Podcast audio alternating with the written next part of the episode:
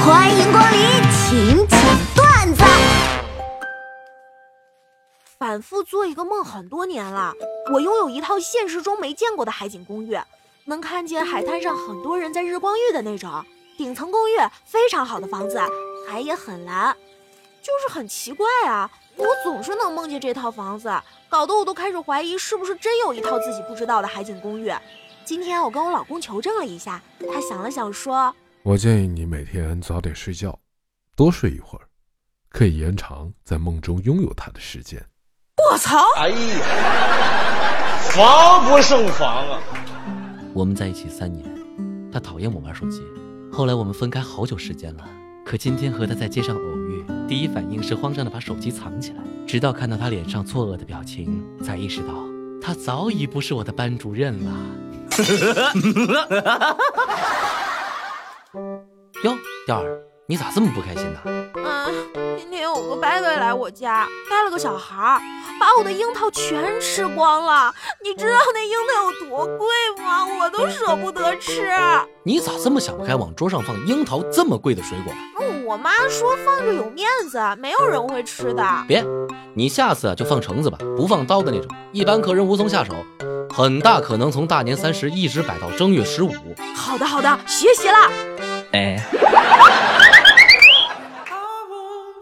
哦，这位美丽的小姐姐，请问这次分开以后，我还有机会见到你吗？当然有了，这是我的号码，你拿着。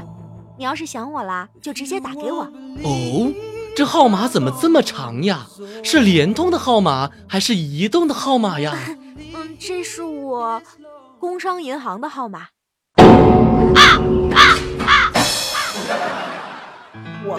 哈，现在的小女生都特别活在幻想中。我昨天刷微博就看到了一条微博，内容是这样的：希望遇到一个就算看到缺点也会摸摸头跟我说没关系的男孩子。呵呵，大哥们，给我听清楚了：第一，我没有缺点；第二，敢摸我头你试试。年轻的时候喜欢给未来的对象定一些条条框框，比如长头发呀。要温柔啊，要善解人意啊。现在我长大了，我找对象就三个要求：第一，年纪不比我妈大；第二，女的；第三，前两个要是不行，我们还可以商量商量。皇天在上，后土为证。我愿用身上二十斤肉换取二零一九年一整年的财源滚滚、风调雨顺。如果不够，三十斤也可以，啊，四十斤也行，因为我有这个条件，咱不差肉。一到过年，我妈就给我张罗相亲，真是气死我了。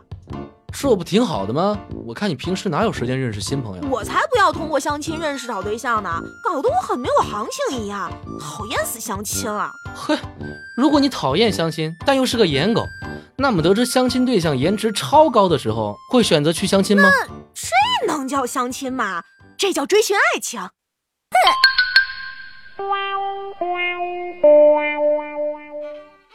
调儿啊，怎么了？